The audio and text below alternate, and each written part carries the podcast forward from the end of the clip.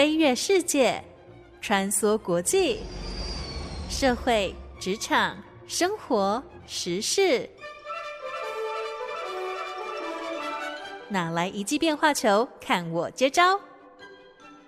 那些老外教我的事，和你 Easy Talk Easy Work。您现在收听的是《那些老外教我的事》，我是节目主持人焕恩。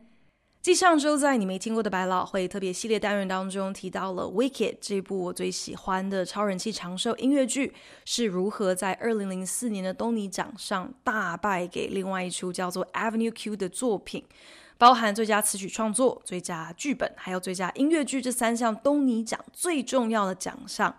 竟然全部都被《Avenue Q》抱走。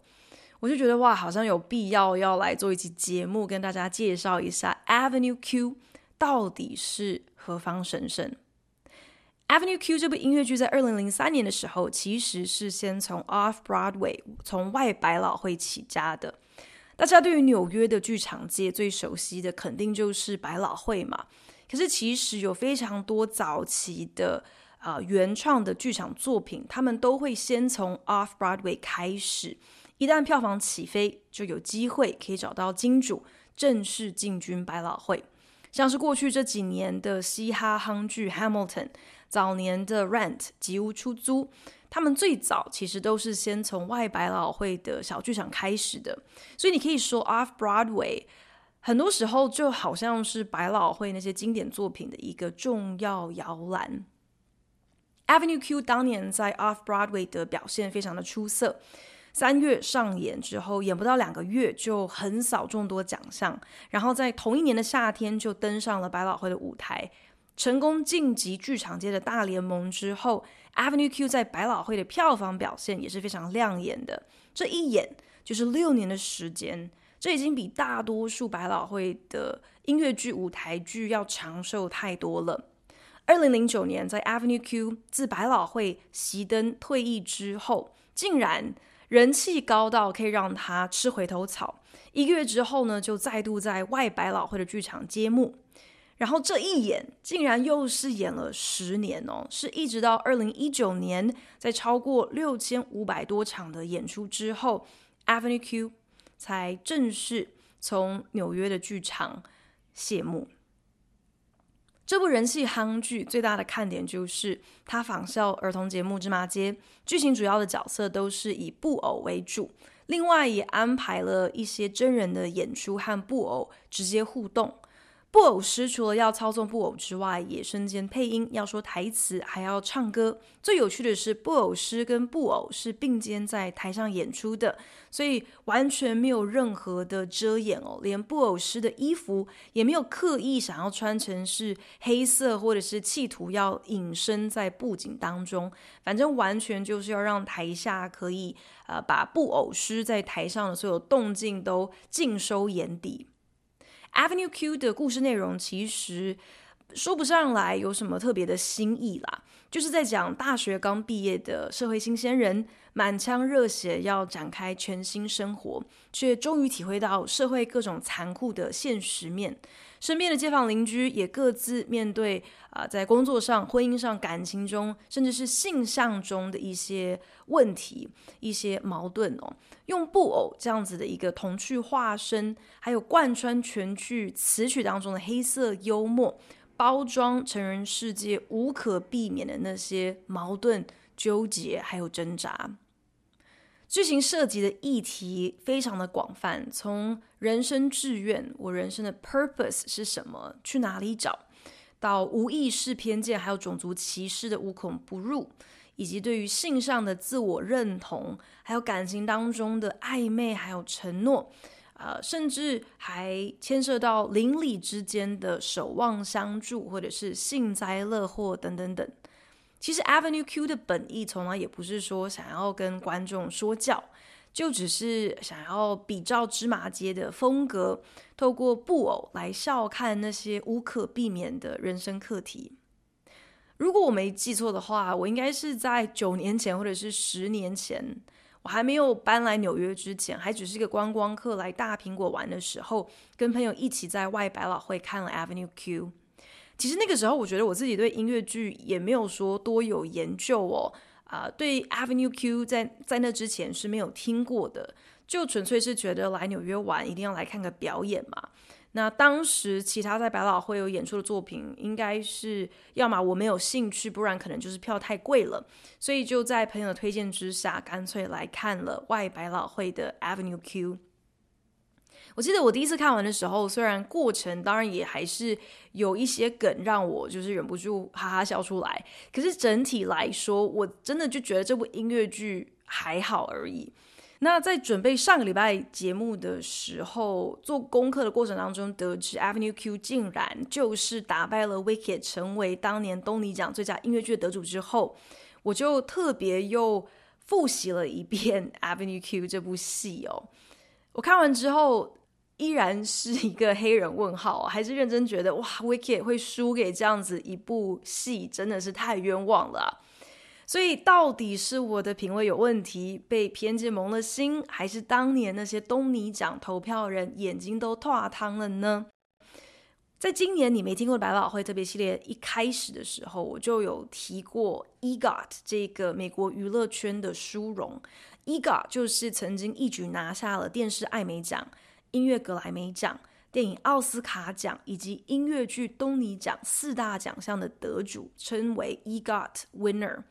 那当时我就曾经有说过，以音乐人来说呢，要能够四个奖项都入袋的几率还是比较高一点的。毕竟一般的演员不太有机会能够在格莱美奖上出头嘛。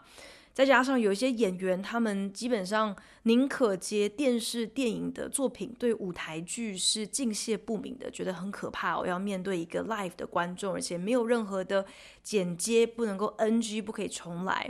所以其实要能够在荧幕前跟舞台上双栖的演员，真的是非常的不容易。那目前史上只有十八人成功缔造了 EGOT 记录，而其中。Robert Lopez 就是这个极短的名单上最年轻，是在他三十九岁的时候就南瓜四大奖的得主。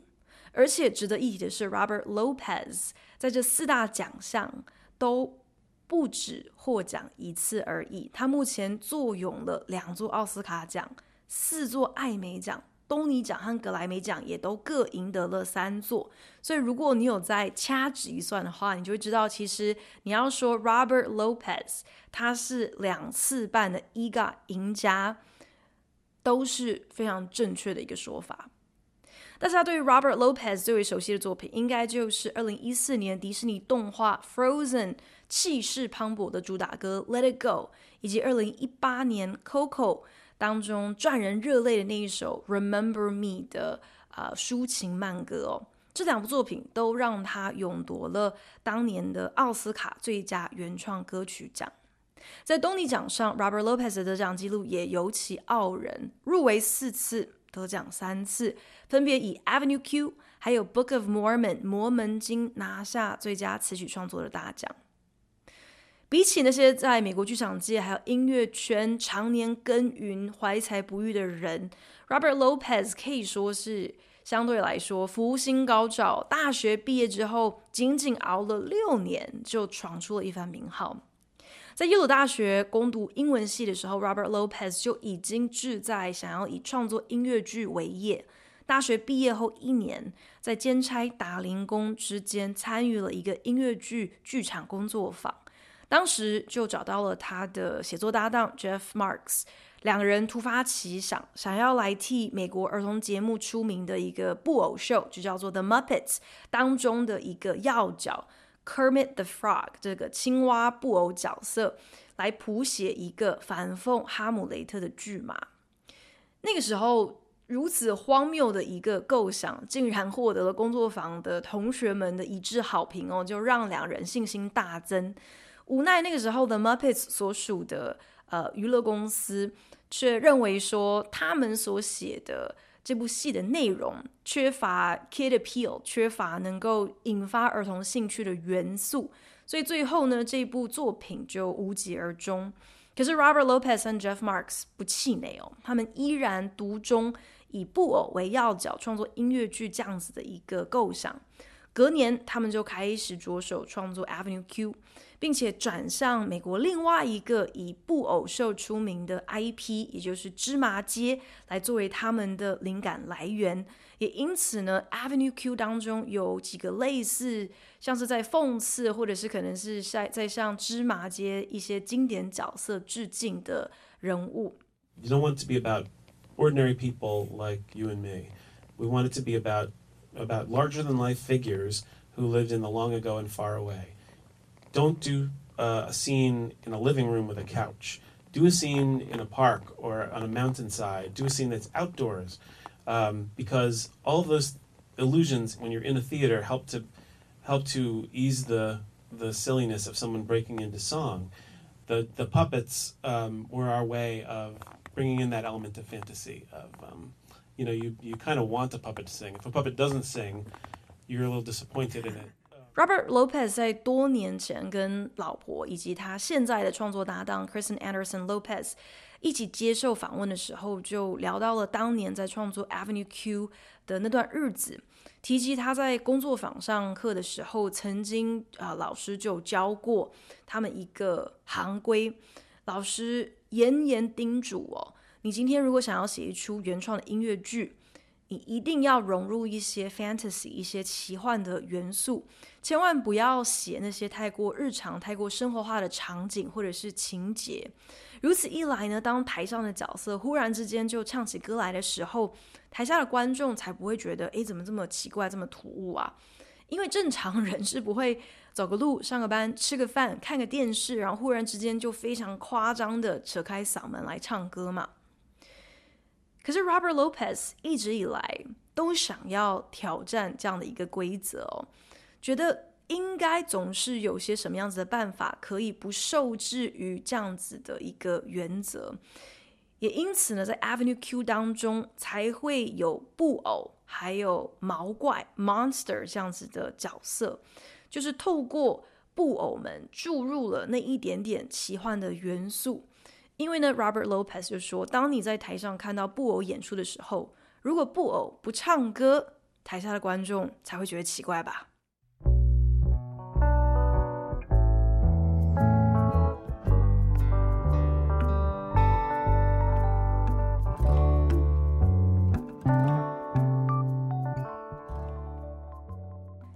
Avenue Q 的故事描述男主角 Princeton，英文系刚毕业，是个满腔热血的社会新鲜人。但纽约居大不易啊，他的租房预算最终只能够让他一路找到了 Avenue Q 这条街上的呃社区。这里头顺带一提哦，在纽约并没有 Q 大道，这条街是不存在的。可是呢，曼哈顿岛上最东边确实是有 Avenue A、B 还有 C，你再往东你就直接住到河上去了。由此可见，其实呢，Avenue Q 会会特别变出了一个 Q 大道，其实也是在暗讽说，住在 Avenue Q 的这些居民彻底是被发放边疆的，就是在社会边缘苟延残喘的小老百姓了。总之，男主角 Princeton 总算找到合乎他预算的栖身之处。剧中的大楼管理员也设定是美国七零年代最高薪的电视童星 Gary Coleman。据传，本来 Robert Lopez 和 Jeff Marks 真的属意要找真正的 Gary Coleman 来演自己。听说对方也有表达，就是有点兴趣。可是到最后呢，竟然放了 Robert Lopez 和 Jeff Marks 的鸽子。Avenue Q 正式登台之后，Gary Coleman 可能气不过剧中讽刺。自己小时了了，大未必佳。长大之后，沦落要做一个这个什么偏远地方的呃大楼管理员哦，所以一度威胁要提告。所幸呢，就只是说说气话而已。Princeton 的邻居各自有很多成人才有的烦恼。女主角 Kate Monster 是一个幼稚园的助理老师。她毕生最大的梦想是能够开一所专收毛怪的学校，人家是叫做蒙特梭利，他想要 Monstersori 哦，啊呃，用这样子一个方式来来教育啊、小毛怪们。大业中的 Brian 虽然没有半点才华，可是呢，他就是向往要成为一个喜剧演员。他还有一个未婚妻。叫做 Christmas Eve 的一个日本人，也跟未婚夫差不多的落魄，是一个没有半个客户的临床心理治疗师。邻居当中还有一位叫做 Rod，是一个保守、有洁癖，其实是一个还没有出柜的共和党银行家哦，以及他游手好闲，根本早就猜到 Rod 应该是 gay 的室友 Nikki，还有在大楼当中从来没有给过任何人好脸色看。就只喜欢宅在家中看 A 片的毛怪 Trekkie Monster。据说 Rod 和 Nikki 其实呢，就是在暗讽芝麻街的 Bert and Ernie 这对好朋友，因为在芝麻街当中，这对好朋友感情好到让人家觉得，诶，这这根本就已经是像老夫老妻一样的，这这当中应该有鬼吧？而 Trekkie Monster 不管是外形、口气、声调，或者是语法。根本就是芝麻街里面的 Oscar the Grouch，那个脾气特别暴躁、住在垃圾桶里的绿色怪物，还有 Cookie Monster 那个蓝色然后非常爱吃饼干的怪物的呃综合版哦。总之后来 Princeton 还没有上工就被裁员，虽然有爸妈给的零用钱可以暂时维持生计，他想要发奋向上，尽快找到自己人生的 purpose，人生的意义何在。可是偏偏又抵挡不了两只叫做 Bad Ideas Bears 坏主意熊熊的损友们所提出的各种诱惑，要他喝酒，要他有婚前性行为，要他啊、去把妹。最终呢，就在 Kate Monster 好不容易有机会能够在学校独挑大梁，可以按照自己所设计的课纲独自兼课的前一天晚上，Princeton。带着人家狂欢，然后发生了关系。没错，Avenue Q 另外一个非常有话题性的看点，就是他在舞台上有一段非常露骨、非常销魂的布偶全裸床戏。Kate Monster 和 Princeton 共度春宵之后，因为宿醉，所以隔天早上完全睡过头，因此呢，被校长。大骂 Kate 不想要被校长开除，干脆自己主动就愤而辞职哦。他们身边的邻居各个状况也没有比较好。Nikki 旁敲侧击想要告诉 Rod，就算 Rod 今天是同志，自己也不会介意。结果阴错阳差，在 Brian 还有 Christmas Eve 的婚礼上，当着所有邻居的面，竟然就把 Rod 的性向抖出来。Rod 矢口否认之后，这对室友的关系就正式决裂了。而 Kate Monster 在婚礼上成功接到了 Christmas Eve 的捧花之后，Princeton 反而因此感到压力山大，表示呃，两人是不是就是当朋友就好了呢？Kate Monster 伤心欲绝，高唱了一首叫做《There's a Fine Fine Line》的分手歌，歌词当中有一句话就是说：“There's a fine fine line between love and wasting my time”，表示爱。 和浪费时间，这中间往往只有一线之隔。Avenue Q 在上演之后获得极大的回响，很多剧评都表示这部戏完美融合了成人世界的现实课题，还有芝麻街的童趣。你当然可以批评哦，Avenue Q 非常的 derivative，它的本质根本就是剽窃了儿童频道已经行之好几十年的表演形态。看布偶演戏，这本身并不是什么破天荒的戏剧创举啊。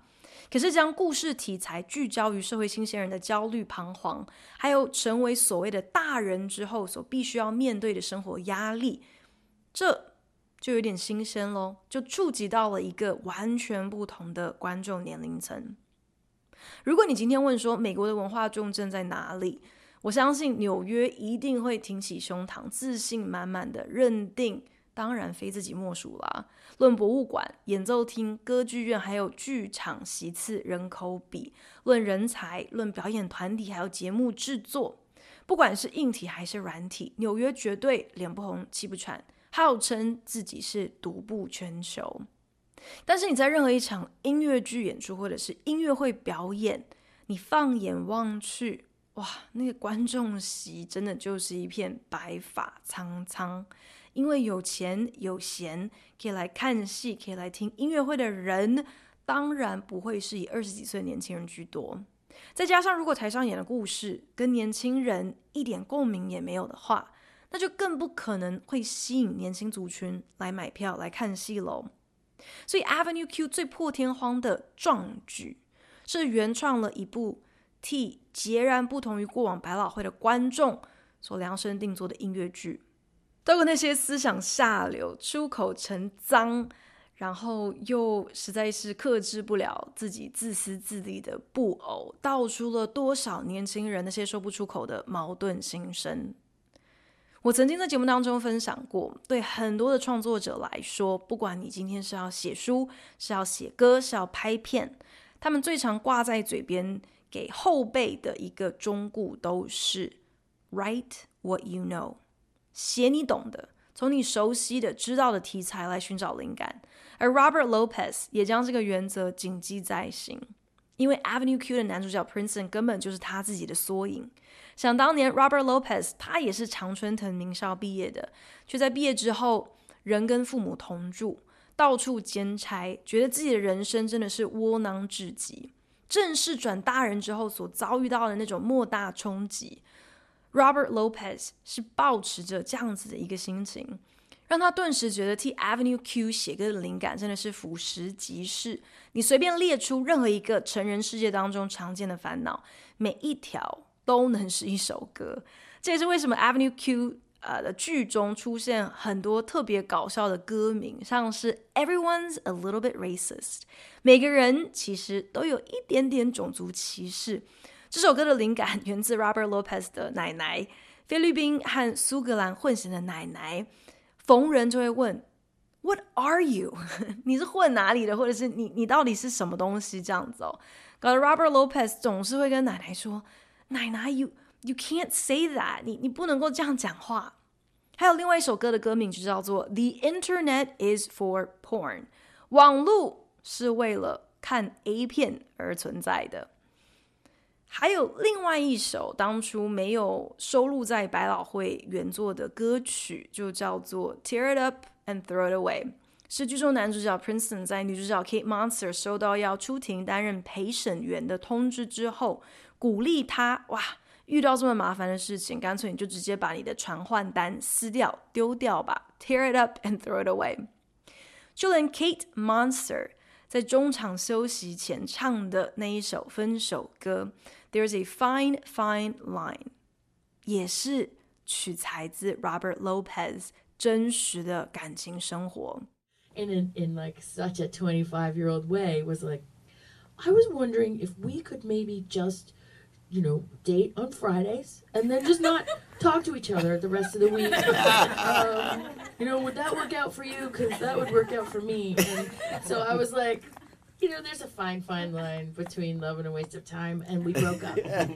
原来当年 Robert Lopez 跟 Kristen Anderson 仍然在交往的时候，两个人的作息是呃天差地远哦。当时 Kristen 是中学老师，所以他一大早就要起床去上课。可是 Robert 他就是一个待业的音乐创作人嘛，所以每天是睡到下午一点钟。才开始准备要联络他的写作搭档啊，Jeff Marks 开才开始准备要来找灵感，要动工哦。等到 Kristen 下班放学了，好不容易可以放轻松，准备约会找乐子的时候，Robert Lopez 才正要准备上工，而且他常常一写歌一创作就是从晚上九点搞到凌晨三点，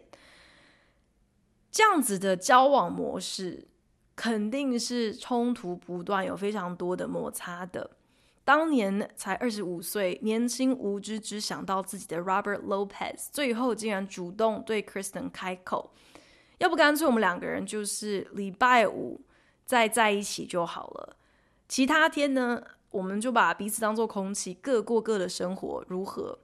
听到如此离谱的提议，Kristen 二话不说就跟 Robert 分手了。then Bobby invited me to a reading of of Avenue Q at MTC, and there was our relationship, and there he had written a song from my point of view, uh, like seeing, and I was like, he heard me, and then his mom turned around and went, "That song is about you." Bobby's mom is awesome. we got back together. 虽然后来 Kristen 和她的前任男友复合，可是随着 Avenue Q 的完工，Robert 竟然还是邀请了 Kristen 来参加他第一部音乐剧的读本。当剧情演到了 Kate Monster 的那一首歌 "There is a fine fine line 的时候，Kristen 才为之一振，因为他意识到说，原来当初两个人分手的时候，他对 Robert 说过的那一番话，有的时候爱跟浪费时间只有一线之隔。原来 Robert 全都有听进去了，甚至。还明白 Kristen 的心声到可以用 Kristen 的角度来写出这样的一首歌，感动不已之际，坐在前排的刚好就是 Robert 的妈妈，一转头看着 Kristen 就对他说：“嘿，这首歌是写给你的。”然后两个人就破镜重圆啦，如今成为了好莱坞音乐圈的 Power Couple。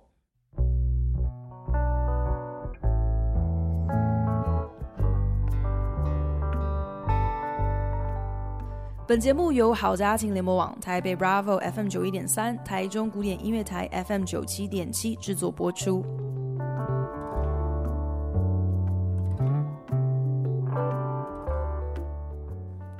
Q 的下半场，一如多数这种比较偏笑闹恶搞的剧嘛，在我看来都有一点点烂尾哦，就是有点掰不下去了，所以干脆就豁出去了。Rod 还在气 Nikki 在朋友面前说自己是 gay。两人决裂之后呢，Nikki 一度请求身边的朋友收留，可是所有邻居的沙发都借设了一轮之后，大家也都受不了，所以 Nikki 到最后就无家可归，只好露宿街头，跟大楼管理员 Gary Coleman 哭诉自己的处境之后，没有想到 Gary Coleman 竟然为此高歌了一首，就叫做 Schadenfreude，也就是幸灾乐祸的歌。跟 Kate Monster 分手后的 Princeton，他也是一蹶不振哦，好不容易。决定踏出房门，跟之前对他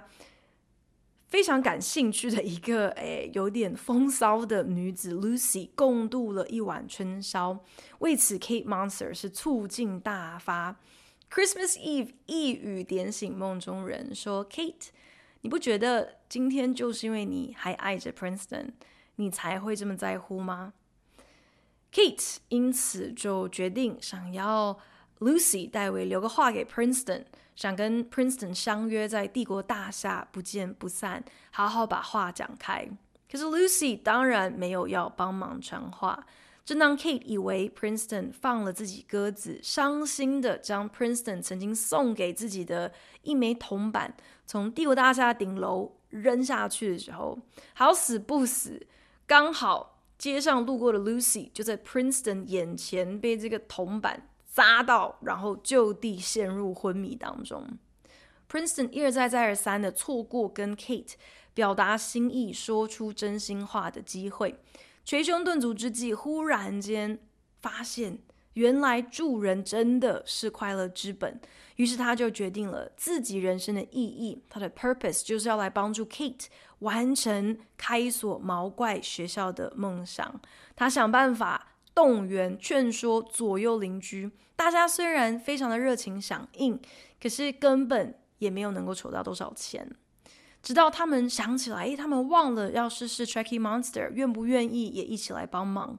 Tracky Monster 本来忙着在家看 A 片，根本懒得理别人。可是，一听说这是为了要帮小小毛怪开个学校，想到他自己小时候求学的过程，备受歧视那段悲惨经验。Tracky Monster 硬邦邦的心瞬间就软化了，不由分说就从家里扔下了一千万美金的现金，并对他那些瞠目结舌、不敢相信 Tracky Monster 竟然在家私藏了这么多钞票的邻居们小以大义，说：在时下如此一个浮动不稳定的市场下，最稳健的投资标的物就是 A 片。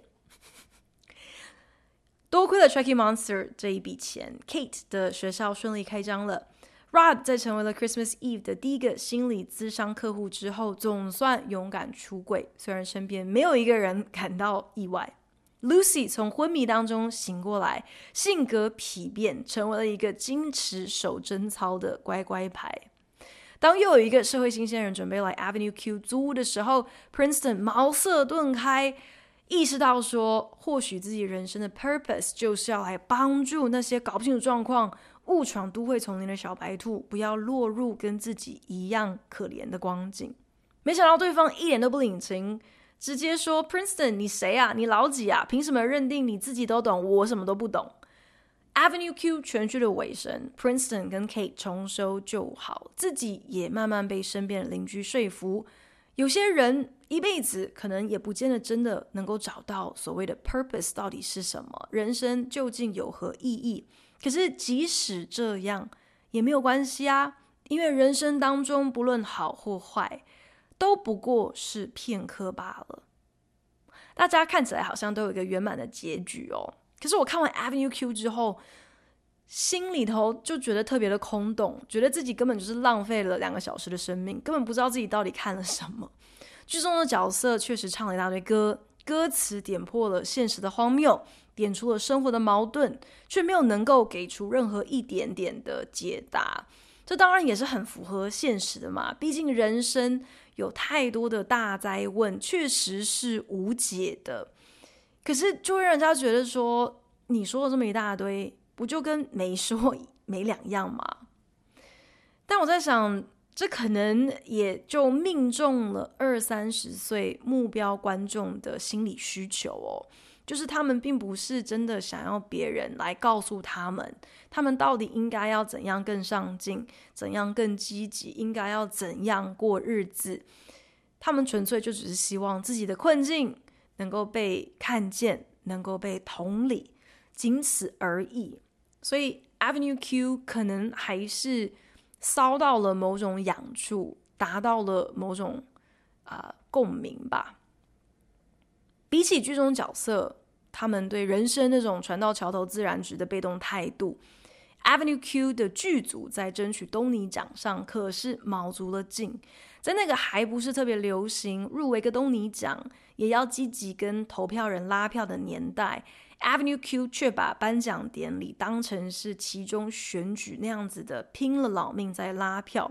不但请卡斯特别录制了拉票的这个竞选影片。就连他们百老汇剧院的看板也都装上了蓝色、红色、白色这样子的灯泡来帮忙造势哦。所以你说《Wicked》他太过自满，就自以为说最佳音乐剧、最佳词曲创作根本已经是囊中物，因此而大意。这样的想法其实也是合理的啦。不过，我想人生唯一的常态就是无常喽。布偶在舞台上爆粗口，还露点上演激情床战，这样子的一部作品也能够赢得最佳音乐剧，而那没有赢的音乐剧其实也没有输啊，还不是一样在百老汇长红二十年，要再演个十年，我看都不成问题哦。人生的意义，我在想，有的时候就是在起落之间，你才能够窥见一二吧。生有时，死有时；拆毁有时，建造有时；哭有时，笑有时。如果我们对于人生的意义只偏执在一个标准答案、一个正确答案的话，恐怕我们就会错过每一个宝贵的当下。搞不好，这才是 Avenue Q 的布偶们想说的吧？那我们可千万不能够活得比布偶还要糊里糊涂的喽！谢谢您收听今天那些老外教我的事，我是焕恩，我们下个礼拜同一时间空中再聊喽，拜。